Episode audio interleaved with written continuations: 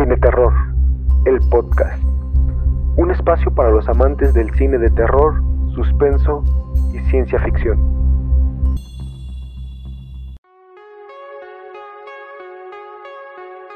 ¿Cómo están? Y bienvenidos una vez más a otro episodio de Cine Terror, el podcast. Les habla Carlos Cardona y el día de hoy los invito a que me acompañen porque vamos a estar hablando de esta trilogía de películas que estrenó Netflix hace ya un par de semanas. Estamos hablando de Fear Street, la trilogía de películas que estrenó basadas en la obra de R.L. Stein.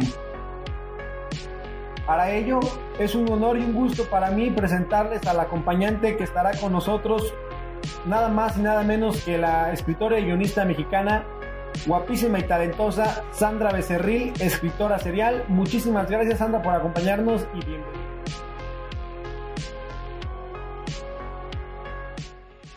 Hola a todos, soy Sandra Becerril, escritora y guionista. Muchas gracias a Carlos y eh, a todo el equipo de Cine Terror, el podcast, de nuevo por la invitación. Estoy muy contenta de acompañarlos el día de hoy. Y como Carlos ya les dijo, hoy vamos a estar platicando de esta película eh, Fear Street que se estrenó en junio en Netflix. Esta película que está dividida en tres partes. Eh, si me gustó, híjole, es que eso es como muy relativo. O sea, decir nada más si me gustó o no me gustó es como un poco extraño. La verdad, eh, creo que la trilogía está como muy dispareja. Puedo decir que la que más me gustó de las tres, la que yo siento que está un poco mejor y que tiene menos huecos, eh, es la segunda parte, la de 1978. Creo que es la mejor de la trilogía. Es la segunda entrega, creo que es la mejor lograda y es la única historia que funciona de manera individual. O sea, esta precuela nos presenta estos sucesos acontecidos 16 años previos a la primera cita. Entonces, eh, arranca donde nos deja la calle del terror 1994, pero esta historia, como que esa parte de la de 1978, porque está en este campamento de verano donde participan jóvenes de Shadyside, este lugar donde tiene súper mala vibra, esta maldición, todo les sale mal y Sunnyvale, el cual todo les va súper bien siempre, todo les va de maravilla. Y entonces Sarah Fear, esta bruja, toma posesión de Tommy Slater, que es, em, eh, bueno, uno de los, de los participantes del campamento, eh, es como uno de los guías y lo convierte en un asesino múltiple. Entonces, eh, a mí la verdad es que la dirección de los actores no me encantó. O sea, Leigh Janiak Em, que es la coescritora y la directora de la trilogía. No sé si tenga como la suficiente, no sé si tenía la suficiente experiencia como para dirigir la trilogía completa, porque según yo, nada más había dirigido Honeymoon antes y una serie de cortometrajes. Entonces creo que creo que le hizo un poco de falta en la primera y en la segunda existe como mejor desarrollo de los personajes principales. Creo que sí tienen relaciones más humanas entre las hermanas, por ejemplo, yo logré empatizar mucho más porque en la primera, la primera tuvo puntos buenos también. Sin embargo, eh, como que no sentía nada si los mataban, ¿no? Entonces creo que ese es un grave error. Pero en esta segunda eh, tiene una mayor cercanía con los personajes a diferencia de esta primera entrega, entonces como que nos preocupa que es cuál es el desenlace de cada uno de ellos, ¿no? Y también las actuaciones de La calle del terror 1978 son superiores. Em, en especial con, con, la actriz de Stranger Things, Sadie Sink, y, y su hermana, que dan, que dan vida a, esta, estos personajes de las hermanas Berman, que son como el corazón de esta historia.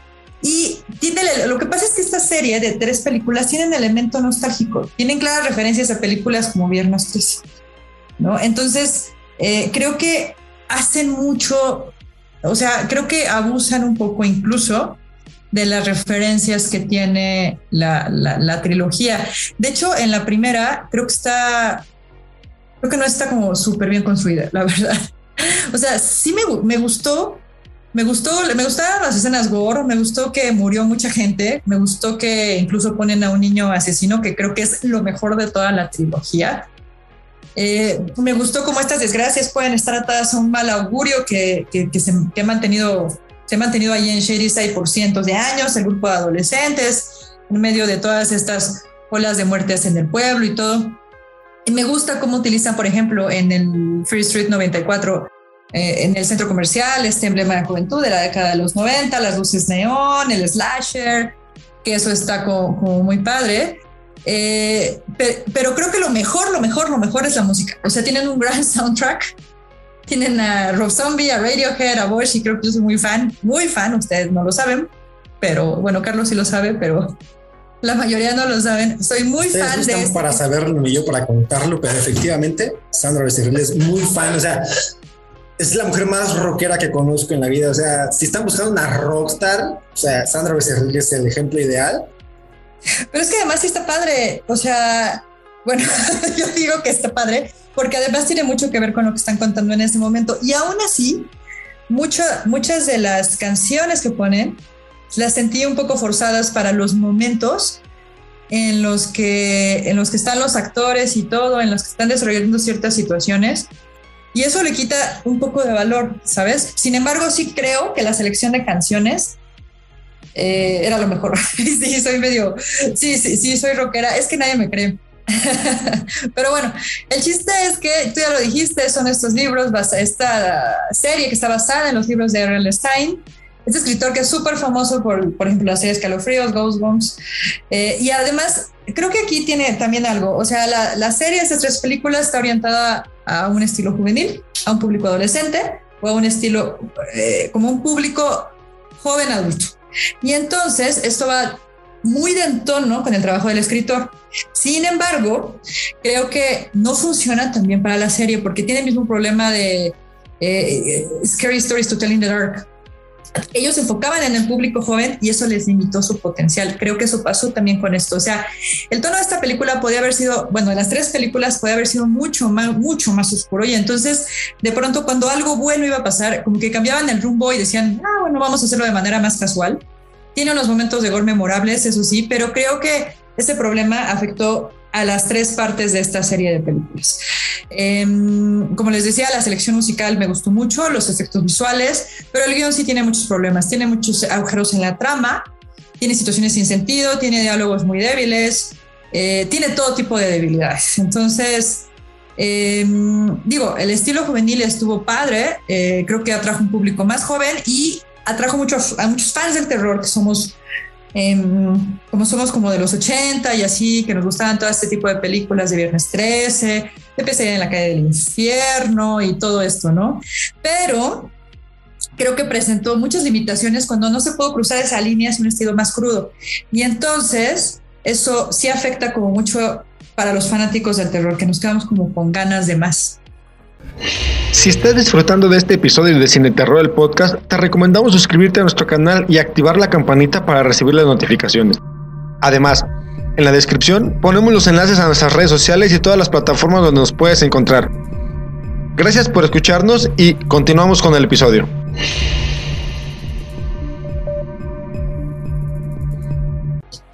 La verdad es que estoy completamente de acuerdo contigo. Eh, para mí esta, estas películas que tratan eh, acerca de un par de pueblitos que son colindantes en Estados Unidos, uno al parecer tiene toda la suerte del mundo y es el mejor pueblo para vivir y el otro es completamente lo contrario. O sea, parece como, creo que por, ahí lo mencionaste, parece que este pueblo tiene una maldición y todo le sale mal y todo está mal. Aparte de que ya tiene una historia de que durante varias eh, décadas ha sido protagonista ha sido testigo de una serie de asesinatos muy, muy, muy crueles, muy gore, muy fuera de. Entonces, eh, nos cuenta la historia de esta chavita, es que, que, tienen por ahí un tema muy, muy preppy, muy, muy como lo comentaste, o sea, como muy de, de, adolescentes, que es obviamente lo que estábamos acostumbrados a ver en las series de R.L. Stein, como tú mencionaste, eh, el tema de la oscuridad, escalofríos y todo eso, pero obviamente pues como nosotros crecimos con ese tipo de historias y cuando las vimos éramos niños o adolescentes, pues obviamente nos identificábamos cañón con ellos. Desgraciadamente yo creo que eso no sucede en estas nuevas adaptaciones porque realmente está como muy limitado el tema de, de, muchas situaciones, por ejemplo, el... A hacer, vuelvo a hacer hincapié, creo que por ahí lo mencionamos ya anteriormente en otro episodio, el tema de las situaciones sexuales, el tema de las situaciones de gore, el tema de las eh, creo que realmente sí está como que muy, muy limitado y para mí lo único que vale la pena de toda esta trilogía es como los primeros 15 minutos de la primera película, toda esta escena del centro comercial, cuando sale el asesino, este, la música, los colores neón, esta, obviamente nos rememoró, bueno, a mí personalmente lo primero que pensé fue Scream, eh, cómo el asesino se oculta entre la tienda, de repente aparece y todo eso. Realmente se me hizo como que muy interesante. Este, incluso creo que comienza algunas escenas como muy gore y cosas así. Y, me gustó, pero de ahí en fuera ya cuando se va desarrollando la trama y entran estos personajes que son los protagonistas, que a mi parecer es lo más débil de toda la, la trilogía, eh, empecé a perderle como que interés porque jamás me identifiqué con ellos, jamás me interesó su relación amorosa, jamás me interesó su vida, o sea, literalmente no me interesaba lo que les pudiera llegar a pasar. Es más, de hecho, muchas veces llegué a desear que los mataran porque me hartaron, o sea, realmente eran, son unas personas que no, no jamás conecté con ellas. Entonces, este coincido contigo, la verdad es que creo que el soundtrack está muy bien. Canciones que obviamente al momento que empezaban a sonar recordábamos eh, muy cañón, las tarareábamos, las cantábamos incluso. Desgraciadamente también creo que están súper forzadas. Hay pedazos, hay, hay escenas de la película donde literal en una escena que no dura más de seis minutos, hay como tres canciones que se mezclan ahí en un mix y dices, güey, ¿por qué tanta canción? O sea, ¿por qué no dejas de fondo solo una? ¿O qué pasa? O sea, se me hizo demasiado extraño ese tema, no sé si tú lo notaste, pero las canciones estaban muy forzadas y parecía que era un mix y era una tras otra, tras otra, tras otra, tras otra, y realmente creo que estaban como que sin sentido, realmente nunca encontré una conexión entre la música y lo que estaba sucediendo, más allá de, pues, obviamente, los años en los que se estaba llevando a cabo, en este caso, la primera eh, película. Sí, lo sentí un poco forzado. Era lo que te decía hace ratito, que yo creo que había escenas en donde podían haber puesto así como el coro de una canción, una cosa así, y se la echaban toda y de pronto eso alargaba demasiado. O sea, creo que aquí la música, el soundtrack, se utiliza para dar cierta ambientación y más si son películas de terror. Entonces puedes aprovechar esos momentos para narrarnos algo, no quedarte estático, ¿no? Y entonces ellos se quedaban casi estáticos, corrían o lo que sea, pero se alargaba demasiado. Creo que las películas, creo que las tres películas se pueden haber resuelto en una película larga, una sola. Pero creo que también aquí tiene mucho que ver la onda de la mercadotecnia. Y entonces, al momento de que las alargan y cada una de ellas dura casi dos horas, a la hora tú ya estás deseando que ya se termine, ¿no? Llega un momento en donde, o sea, está muy bien. Lo que pasa es que visualmente está padre. O sea, visualmente tiene muchos guiños, este, el, vestuario, el arte, el olor, o sea, eso está muy padre. Y entonces eso sostiene a todo lo demás, pero no puedes sostener así tres películas, es muy complicado. Ahora, lo que decías de que, por ejemplo, la primer, los primeros 15 minutos te gustaron más, bueno, eso creo que no es una coincidencia, porque en realidad aquí la directora, eh, Jania, hizo como muchas referencias obvias, otras más ocultas a cintas icónicas del terror. Y, eh, por ejemplo, esta que dices de la primera escena es, es algo que se llama la muerte de la favorita, o sea, eh, lo mismo que sucede en Scream, o el Psicosis, bueno, las dos Psicosis, 1960, son películas que se arriesgan a matar a la favorita del público desde el inicio.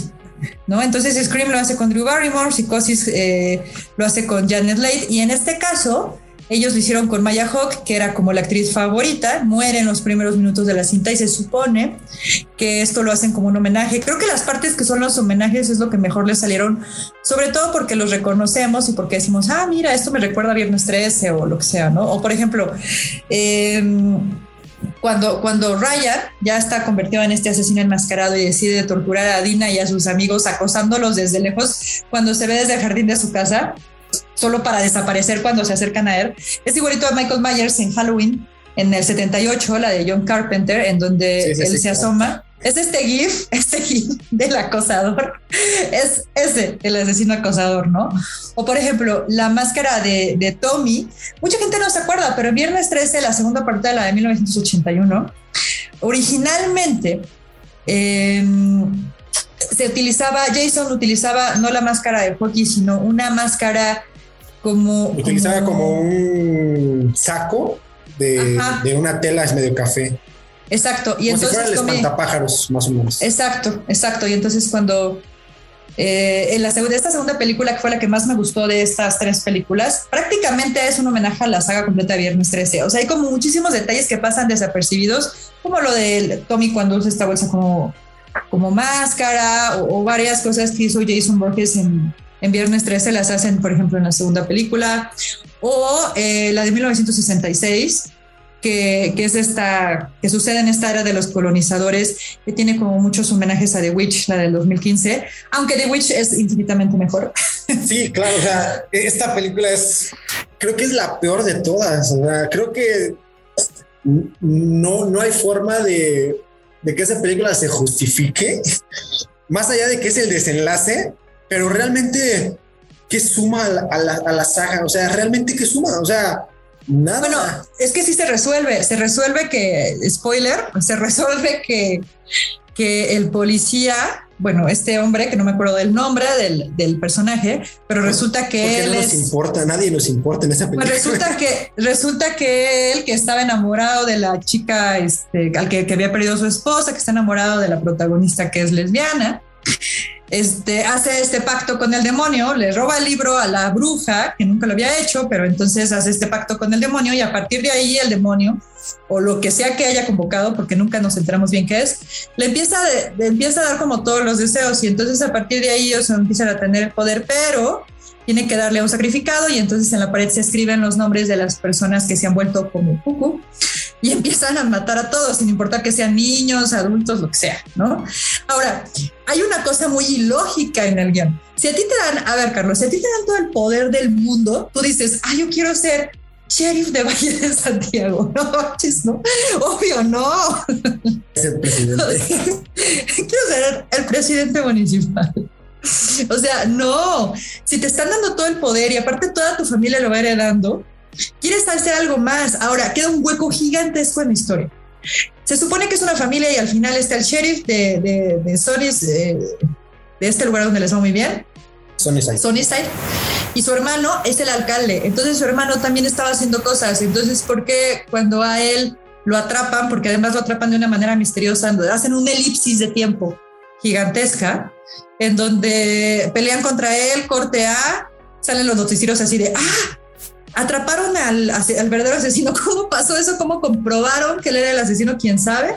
Pero bueno, hacen su elipsis y todo. Vale, él es el asesino. ¿Y qué pasa con el hermano que va a perder todo el poder? Toda la familia. O sea, obviamente no. O sea, eran como muchas cosas así. La cuestión es que creo que era de 1666 sirve para eso, ¿no? Nada más para como cerrar la historia de la bruja, que en realidad no era una bruja, era una chava con otras preferencias, que no era como bien visto en ese momento, pero creo que la mejor escena de la, saga está en esta película de 66, que es cuando está el padre y que están todos los niños sentados en la iglesia y que no tienen ojos y que él se sacó los ojos. Creo que esa es la mejor escena de las tres películas, eso sí. Pero no basta, eso no sostiene a toda una película, ¿no? Exacto, o sea, y sabes qué, porque también es de que no haya, o sea, no es que haya sido como una escena tal cual, o sea, digo, sí entiendo lo que comentas, pero fue más bien como un cuadro, ¿sabes? O sea, como, como si te hubieran puesto un cuadro impactante de unos niños sin ojos y un padre sin ojos, pero no sabemos por qué lo hizo, no sabemos cómo lo hizo. Por ejemplo, los niños no tienen ojos y están muertos y el padre no tiene ojos y está vivo. O sea, hay, de todos sigue habiendo muchas inconsistencias que a mí personalmente, como soy así de especial, quisquilloso o mamón, como le quieran llamar, a mí simplemente no me cuadra y realmente creo que solo vi la película pues nada más para ver si realmente había algo que rescatar y sí, eh, a mí esa escena me pareció interesante, pero más como un cuadro, ¿sabes? O sea, como si te hubieran puesto así como un cuadro muy impactante y dijeras, ay, manches, está súper chido, pero no me dicen nada, o sea, cómo pasó, por qué pasó. Y te digo, o sea, esa, esa cosa ilógica de que por qué los niños sin ojos están muertos, pero él sin ojos está vivo. Entonces, hay como muchas cosas ahí que, que no me cuadran pero sí creo que tiene unas escenas interesantes. Yo sinceramente sí esperaba ver una cosa más satánica, o sea, más como tú mencionaste en, el tema de The Witch, que obviamente no iba a pasar por, por, pues por el mercado al que iba a dirigir esta película, pero pero literalmente yo sí estaba esperando como que una quelarre o, porque, o sea, durante dos películas mencionaban una bruja, una bruja, una bruja, una bruja, una bruja, la maldición de la bruja, la bruja, la bruja, la bruja. Y la bruja no existe en la película que debería de existir la bruja. O sea, creo que la bruja tiene como, ¿qué te gusta? 10 minutos a cuadro, o sea, más o menos. sí, existe, sí existe, pero, pero no, no va a salir la bruja. O sea, no nos van a dar la explicación la única explicación es que esta chava, este, la protagonista, que además no sé por qué usan los mismos actores para 1666 y para la primera, o sea, no entiendo, o sea, no entiendo por qué los quisieron meter ahí, pero bueno. Y más porque ya había un cast, o sea, si recuerdan en las primeras películas cuando había los flashbacks, o sea, la Ah. bruja era otra actriz. Sí, y de hecho cuando ella tiene esta especie como de revelación, también es la otra, o sea, lo que pasa es que se supone que la bruja posee a esta actriz, bueno, a la, protagonista, no me acuerdo, ni siquiera no me acuerdo ni siquiera cómo se llama la protagonista, pero sí sé cómo se llama ella, la actriz, se llama eh, Kiana Madeira. Entonces, se supone que la posee. Eh, no entiendo por qué toman el mismo casting. De, la protagonista Kiana Madeira al 1900 1666. Se supone que es porque ella tiene un flashback, un flashback que no se explica por qué. Y la bruja la posee y le enseña como toda su historia y entonces al poseerla pues es ella misma. Pero no creo que baste con eso. Además no entiendo la identificación de la protagonista con la bruja, no entiendo, nada más porque eran lesbianas, eso es todo.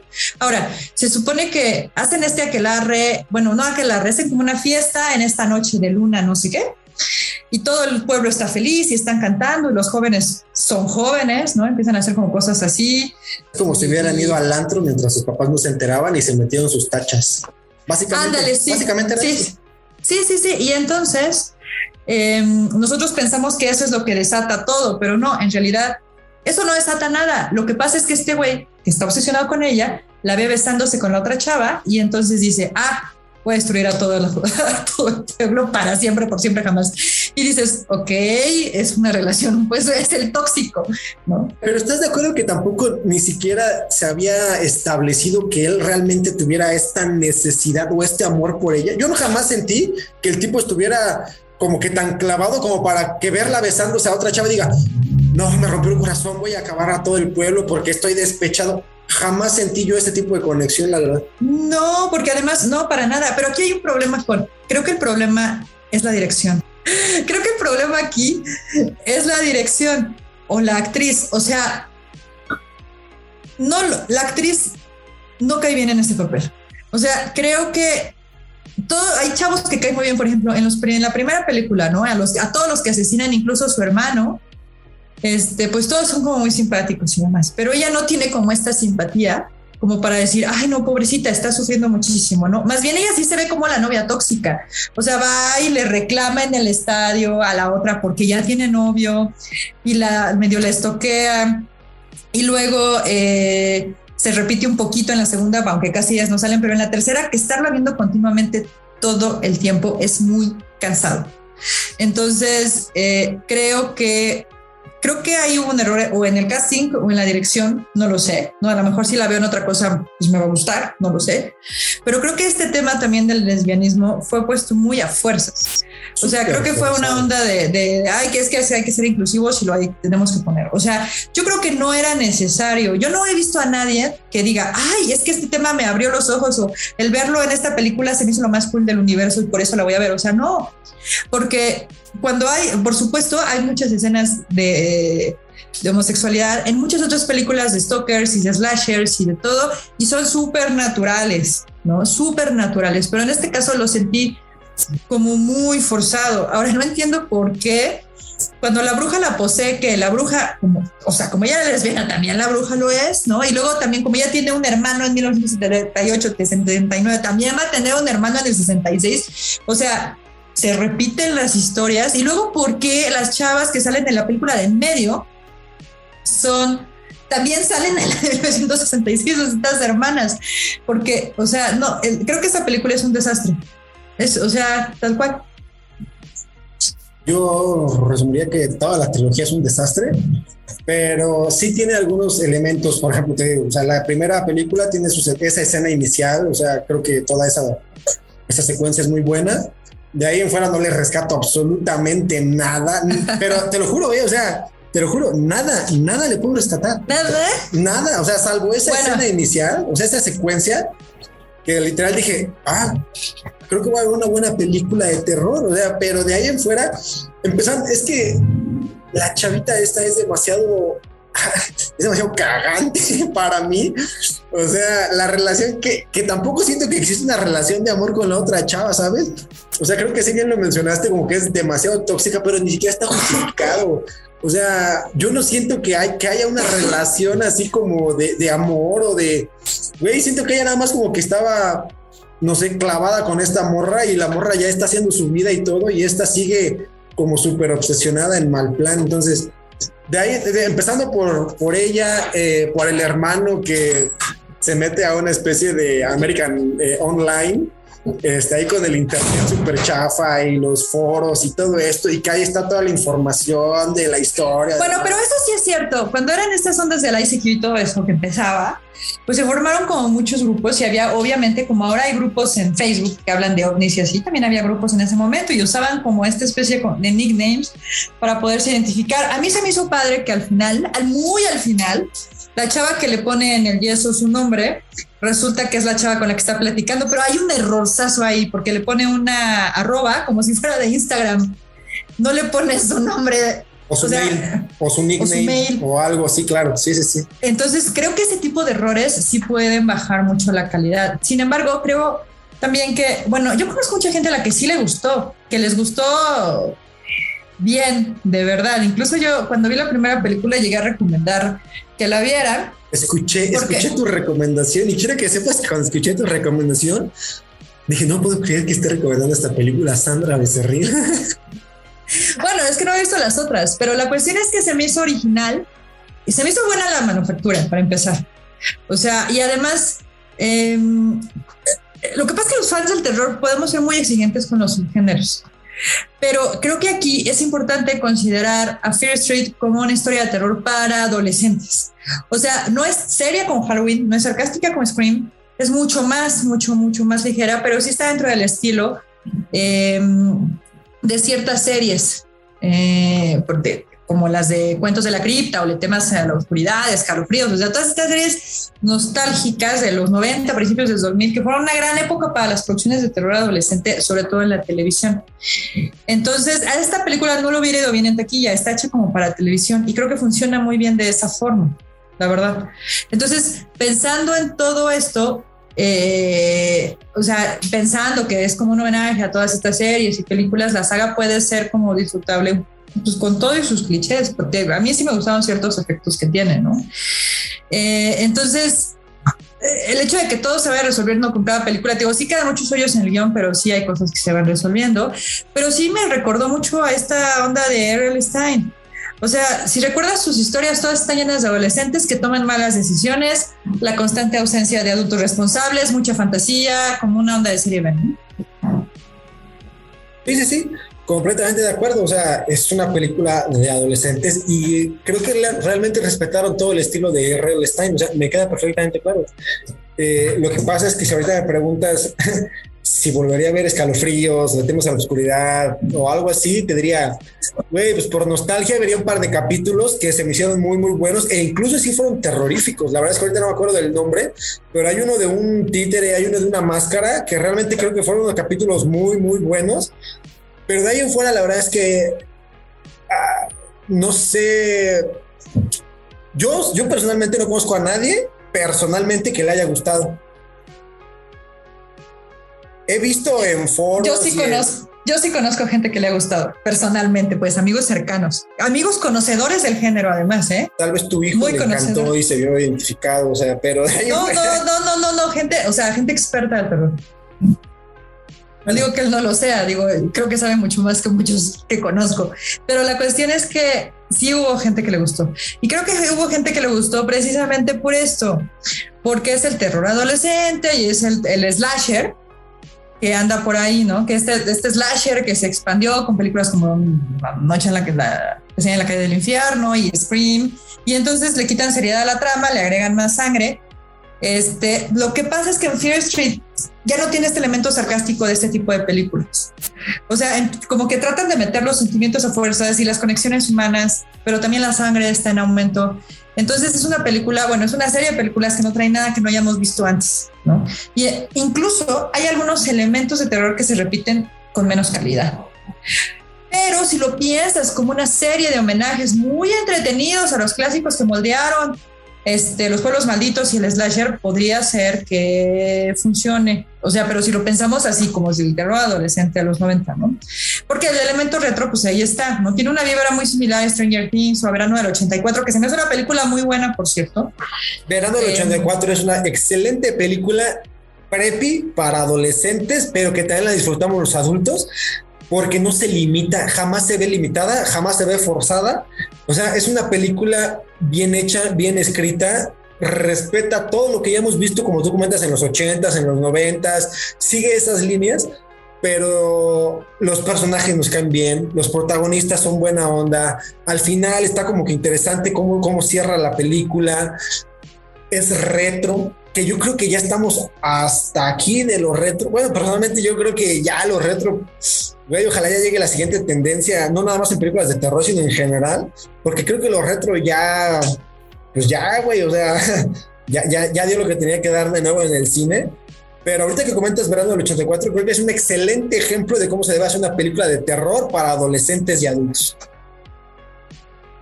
Es una gran película y tiene un gran final. Ahí sí casi lloras. O sea, porque te importa demasiado lo que está pasando ahí. En esta, la verdad es que te lo juro, yo estaba del lado del. Pues la verdad no sé ni quién era el malo en estas pinches películas, si una bruja, si un güey, si la madre, pero yo quería que pues los mataran a todos, a todos que los mataran. Pues primero piensas que el malo es el slasher, después te das cuenta que no son ellos, sino los que están poseídos por la bruja, y después te das cuenta que la bruja no existió, sino que era la sociedad que la juzgó. Y al final, pues la sociedad está representada por la ley, que es el policía. Pero, esa es otra cosa, o sea, creo que eso tampoco lo acaban por cerrar, o a lo mejor yo me perdí entre estar criticando y estar burlándome y no ponerle la atención necesaria a la película. Pero, a ver, te explico, o sea, ¿realmente existió la bruja como ellos la llamaban? O sea, sí, porque al final ella los maldice. La maldición de la bruja y todo esto realmente existió hay una parte en donde ella tiene el flashback del flashback. o sea, está en el, 66 y tiene un flashback o una aparición, o no sé qué sea, no sé cómo este marketing estaría ver el guion para que es un insert, es un flashback, un recuerdo, no lo sé. Pero bueno, la cuestión es que tú lo ves y se ve la bruja que, que, los está maldiciendo a todos por no, pues por haberla sepultado, haberla separado de su amada, por todo lo que le hicieron, porque la torturaron y demás, ¿no? Pero, pero en realidad, pues todo es un demonio o lo que sea que tenga el libro, lo que sea que esté eh, convocando este hombre celoso eh, para destruirlos a todos y poder tener lo que él siempre quiso, porque además dice que siempre le sufrió demasiado y que ya estuvo de sufrirle. Esto es porque falleció su esposa, ¿no? Y entonces le empezó a ir muy mal a partir de ahí. Pero tampoco es que haya sufrido demasiado, ¿eh? O sea, yo no entendería si, si, hubiera sufrido así, dices, híjole, es que sabes que sí, sí lo merece, merece el poder, porque realmente le ha sufrido, o sea, desde el principio lo vimos sufriendo y a lo mejor era un personaje incidental que andaba por ahí, decimos, pobre hombre, pobre hombre, ¿no? Ya que le den lo suyo y de pronto nos damos cuenta que es él y dices, ok, entiendo que a partir de ese sufrimiento él quisiera todo el poder como como los de Grayskull, pero la cuestión es que no es así. Exactamente, es lo que te digo, o sea, realmente yo creo que son personajes sin ninguna motivación, sin ningún buen contexto, nada más puestos ahí como para tratar de armar una trama que para mí en lo personal no existe, porque si lo analizamos más a detalle, te juro que va a haber una serie de huecos argumentales. Pero eso nada más es en las películas, en los libros sí existe.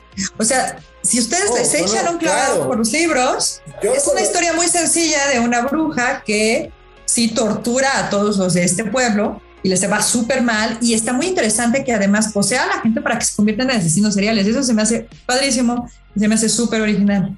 Yo con los libros, o sea, no o sea, hablo puntualmente de la adaptación que hizo Netflix. Te digo, me queda claro que R.L. Stein tiene su lugar en, el tema de, de, la historia de literaria del terror a nivel mundial.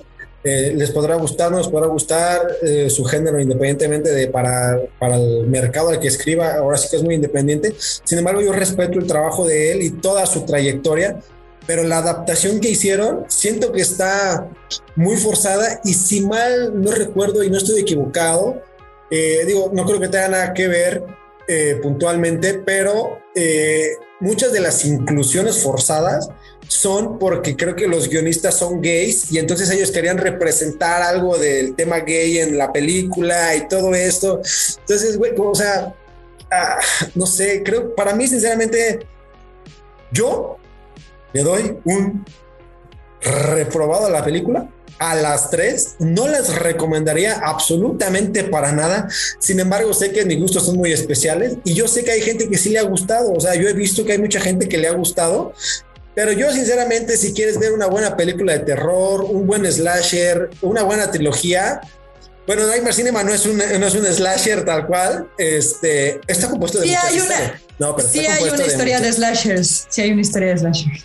Sí, sí, sí, pero ya digo, no es un slasher tal cual, es una antología que tiene muchos cortos interesantes y el mejor sin duda es Mashir, para mi gusto. Muchos cortos interesantes. Voy a guardar esa, voy a guardar esa quote para más adelante. Está guardado, no te preocupes. No, pero a lo que voy es de que si realmente quieren ver una película slasher eh, buena, pues la verdad es re- revisiten Scream, vean Verano del 84, eh, vean los clásicos, no porque no le demos oportunidades a las nuevas, pero sinceramente yo no la disfruté, no la recomiendo y creo que hay de las, ¿qué te gusta? Seis horas de, contenido que es la, la película, yo creo que hay media hora rescatable. Yo creo que sí la tienen que ver. Yo creo que la gente tiene que ver las películas para poder Para platicar sobre criticarlas ellas. junto con nosotros, exactamente. para poder platicar sobre ellas, ¿no? Y entonces ya pueden dejar en los comentarios, ¿saben qué? A mí sí me gustó por esto, por esto, por esto. Debe haber, tiene sus puntos buenos. Yo pienso que tiene sus puntos buenos y creo que sí es una historia, no que merezca ser vista, pero miren, si tienen un domingo libre, palomero y así, pues igual se la pueden echar. Y este, sí, me gusta hacer pruebas con ciertas películas. Por ejemplo, si sé que me voy a levantar a hacer palomitas y me voy a tardar 5 o 10 minutos y regreso y les sigo entendiendo, quiere decir que la trama no ha avanzado y no ha sucedido nada. Creo que eso pasa mucho con esta película. Pero eso no quiere decir que no la deban ver.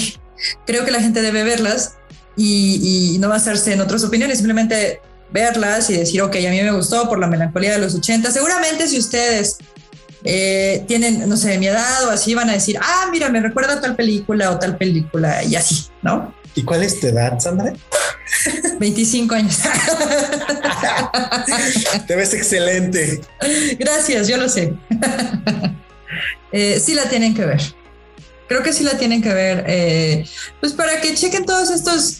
Como es divertida, es divertida en cuanto a la estética retro, el contexto, la sangre, que sí es muy gráfica, pero la verdad es que sí es una historia muy sencilla. Ahora, hay que tener en cuenta algo. Nosotros somos muy fans del terror y vemos terror todo el tiempo, ¿no? Bueno, no sé ahorita, Carlos, pero la realidad es que yo veo terror todo el tiempo.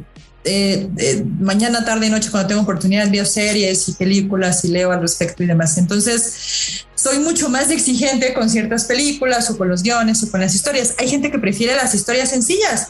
No necesitan toda la subtrama y todo el texto, etcétera. No quieren ver algo que con sangre, que les relaje y así como hay este, como están esas tres opciones, hay muchas otras películas que son así, que son como muy disfrutables. Permíteme que, que te interrumpa, porque justamente eh, ahorita que comentas eso, acabo de ver una película de terror, obviamente, eh, porque ah, digo, aparte de consumir todo tipo de cine, acabo de ver una película de terror que literalmente es eso que acabas de comentar. Una película sin ningún contexto, literal desde el primer minuto empiezan los madrazos y no para. Es gore, gore, gore, gore, gore, asesinos, asesinos, asesinos, asesinos, asesinos. No para absolutamente ni siquiera para decirnos por qué está pasando esto, quién es, quiénes son. O sea, Bueno, no hay- pero ¿te gustó? No hay ningún contexto. Ese es el tema. No sé si me gustó o no me gustó, porque Pero bueno, es que es que está bien porque literal parece que cuando pones play, la película empieza en el minuto 45, que es más o menos cuando empieza la acción en unas películas de terror, pero literal es una hora y media donde no para, no para, no para, pero te soy sincero, de repente sí dije, ¿quiénes son estas personas?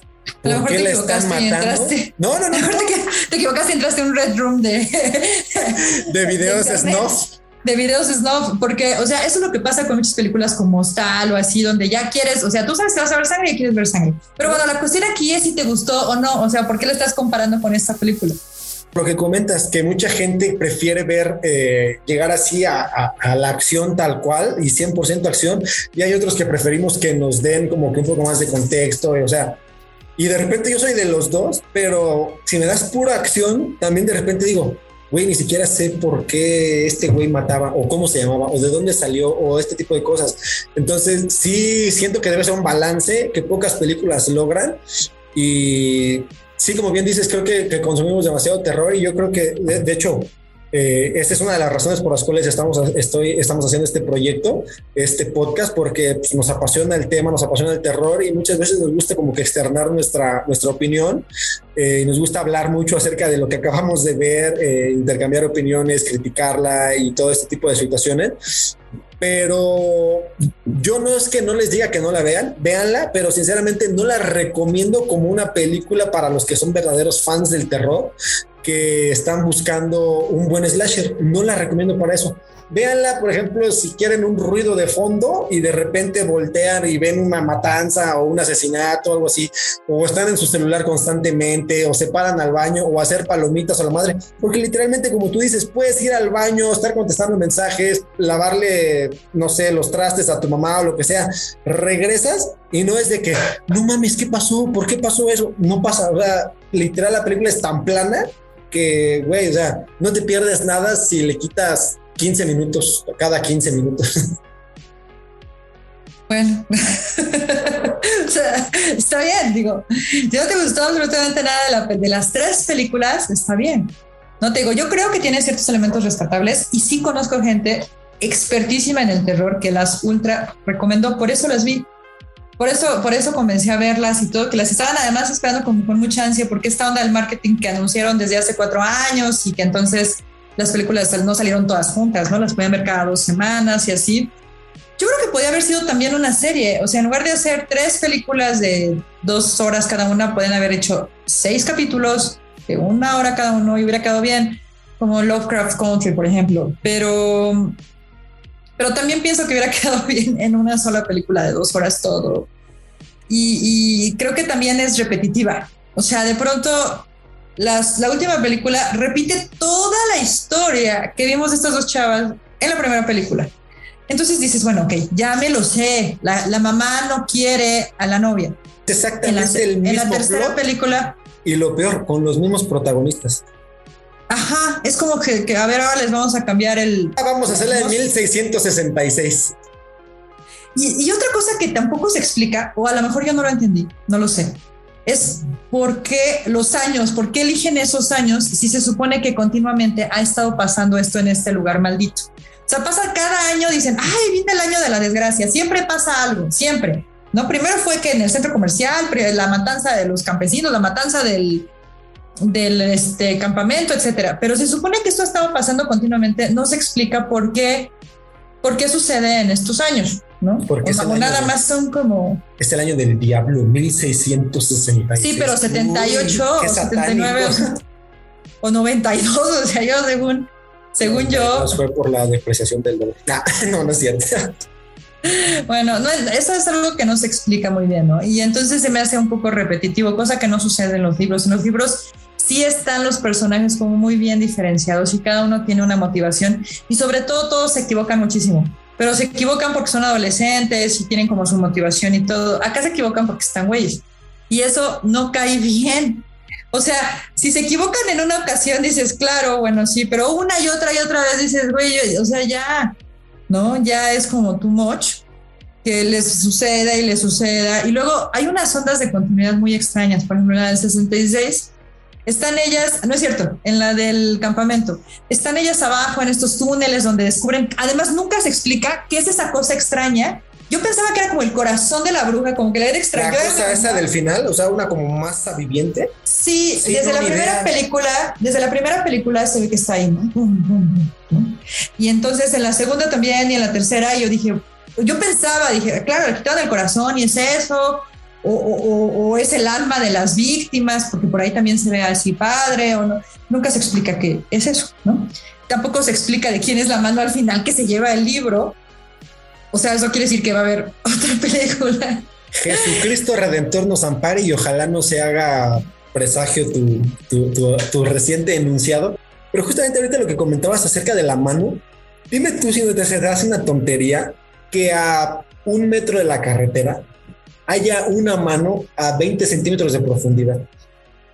No, pero espérate.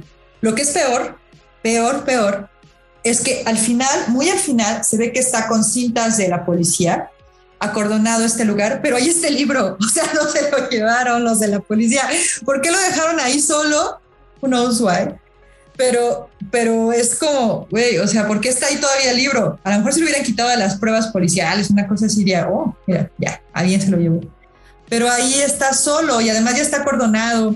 Y además, ¿qué es lo que la policía vio para llevarse al pobre sheriff o sea, ¿qué es lo que vio? Nombres en las paredes y un libro de brujería, vamos a condenarlo. no, y espérate, otra, otra tontería, no recuerdo en qué película es, en la del 66, ya ves que regresa esta chava y están en el bosque y como que le está pidiendo perdón ahí y luego regresa a la carretera y ve a su hermano caminando y luego la policía está ahí el güey este y, y, los empieza como que a atacar y así como que pero pero ellos no sabían ¿sabes? Porque el personaje del policía no era él, era su alter ego del 666. Entonces, como, ¿por qué este güey de la nada sale en la carretera y les empieza a decir, no, no, es que ¿dónde está tu hermana? Y dices, güey, no eras tú, o sea, salte del personaje, güey, no eras tú, era el, yo, el tú del, del 666. O sea, la película tiene este tipo de cosas y luego dices, ah, ya se va a terminar, pero no, te regalan otra media hora de cosas completamente sin sentido. Sí, donde están estos slasher de todas las épocas, eh, ahí atacando. pero además. apostado, es más, voy a hacer un crowdfunding por hacer una película que nos hable de cada uno de los slashers, que creo que es más interesante que esto que nos vendieron de la supuesta bruja, la verdad. Porque además se supone que el slasher persigue al marcado por la sangre, ¿no? y tienen casi casi litros de sangre en estas este, pistolas de agua y se echan no sé qué, ya se nos acabó la sangre. Sí, o sea, no mames, o sea. Pero luego se supone que por la sudadera y luego la dejan por ahí y luego entre ellos empiezan a matar. No se pueden matar, pero entre ellos empiezan a matar. Porque ah, eso, eso sí me gustó de la primera, cuando están matando a cuando se logran como, como que los queman y ya están así deshechos por todos lados, dicen ya ganamos, y de pronto se empiezan a juntar los pedazos. Eso se me hizo padre porque dije, híjole, ¿cómo se van a deshacer de algo que no se puede matar? eso se me hace muy interesante. Eso era lo que me gustaba, por ejemplo, de Fake ¿Cómo te puedes deshacer de algo? Se aparecen tus sueños si dormir es una necesidad vital. Entonces, esto es algo parecido. Dije, ¿cómo van a deshacerse de estas personas? Bueno, estos monstruos que no se pueden matar. Ah, bueno, pero resulta que al final sí se pueden matar, se matan entre ellos. Y este, y es así, como, ¿por qué? Pero lo que se me hizo más, o sea, yo lo que hubiera hecho es agarrar a cada uno de los slasher y contarnos la historia de ellos, a lo mejor en pequeños capítulos. Por ejemplo, el del niño. Yo coopero para que empieces a escribir esos guiones. Gracias, gracias. Ahí luego te paso mi presupuesto. Pero la cuestión es que, por ejemplo, el niño a mí se me hace súper, súper creepy, ¿no? Y además nos dan a entender que mató a su familia y así, se me hace muy padre.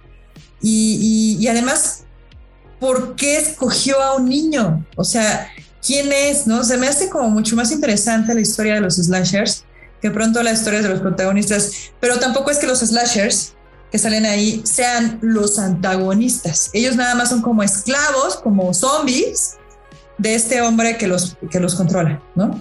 Pero no son los antagonistas. El antagonista es él. Pensábamos que era la bruja, pero no es la bruja, sino es él Entonces, eh, me fue el avión. ¿Qué estás haciendo, amiga? Nada, amigo. Y entonces sí se me hace como. O sea, hay cosas padres, sí hay cosas padres, sí tiene cosas interesantes. Pero ya viendo el trabajo en conjunto de las tres películas, creo que es demasiado y que puedan haberlo hecho mucho mejor con ese presupuesto, con esos efectos, con esa historia. Pues ojalá y sea verdad. Ojalá y Netflix en algún momento se, se atreva a darnos una buena película de terror. Creo que no lo ha hecho. Hay algunas buenas en su catálogo, pero no son producciones tal cual de Netflix. Yo particularmente ni las series que ha hecho ni las películas que ha hecho son de mi agrado. Este, ojalá algún día Netflix con todo ese potencial y toda esa maquinaria que tiene de la industria cinematográfica a nivel mundial pueda entregarnos una buena película de terror y no nos sigan teniendo ese tipo de cosas porque la verdad es que nos vamos a hartar tarde que temprano porque ve lo que estamos haciendo, estamos buscando de entre todo esto, de estas seis horas de contenido, estamos buscando como que, a ver, si es que si hay algo bueno, es que mira, esto lo podemos rescatar, es que ya cuando te pones a, a, rescatar algo y a estarle buscando, pues es que realmente la película no estuvo tan buena ni es tan, tan, tan, tan, tan recomendable. Yo, al menos ese es mi punto de vista. Si el todo no te llama la atención desde un principio, no te impacta, no te dan ganas de recomendarlo a la primera persona que veas, creo que ya cuando te empiezas a, te pones a buscar detallitos para ver que, ah, es que mira, el minuto 45 sí está bueno porque sale esto. Y luego la tercera, para mí simplemente no, no valió la pena, o sea, pero pues a lo mejor como ejercicio está chido decir, mira, ve del minuto 35 al 45 la primera parte, luego ve el final de la segunda y ve el, no sé, ese tipo de cosas. Sinceramente la película a mí no me gustó, ninguna de las tres eh, sí hay que verla porque obviamente pues en, ahora, ahora sí que como, como buen cinéfilo y amante del terror pues tenemos que ver todo, o sea, no podemos como que sesgarnos nada más a, a una productora o a algún director o lo que sea, o nada más por ver un póster o, o, el tráiler. Digo, creo que sí tenemos que ver como que, que todo, estar abiertos a todo, pero eso no significa que nos tenga que gustar todo. Y conozco gente que se la pasan alabando todo y dices, güey, no mames, entonces digo, cada quien al final tiene su opinión y mi opinión puede valerles un queso, pero sinceramente, créanme que sinceramente les estoy diciendo que si eres un fan del terror, la película no vale un peso, tiene sus cositas, pero si vamos a estar buscando cositas, pues, güey, está como complicado, ¿sabes? O sea, mantenerte enamorado, por ejemplo, de una persona que le tienes que estar buscando cositas día a día, está como cabrón, ¿sabes? tienes que estar buscando cositas. O sea, si dices, híjole, es que sabes. Bueno, pero también está padre estar enamorado de alguien que dices, ah, diario le encuentro algo nuevo y padre. Sí, sí, pero de entrada dices, a huevo, güey. O sea, me vale queso que tengas mil defectos, pero está, pues, o sea, me flechaste, güey, ¿sabes? O sea, así como que de, a primera vista me enamoré de ti y no hay forma de que, güey, diario te encuentro algo nuevo que me sigue manteniendo cerca de ti. Pero ya cuando dices, pues es que no está tan padre, pero fíjate que de repente es buena. Dices, güey, no mames, pues como que no está cool. Esa es mi opinión personal.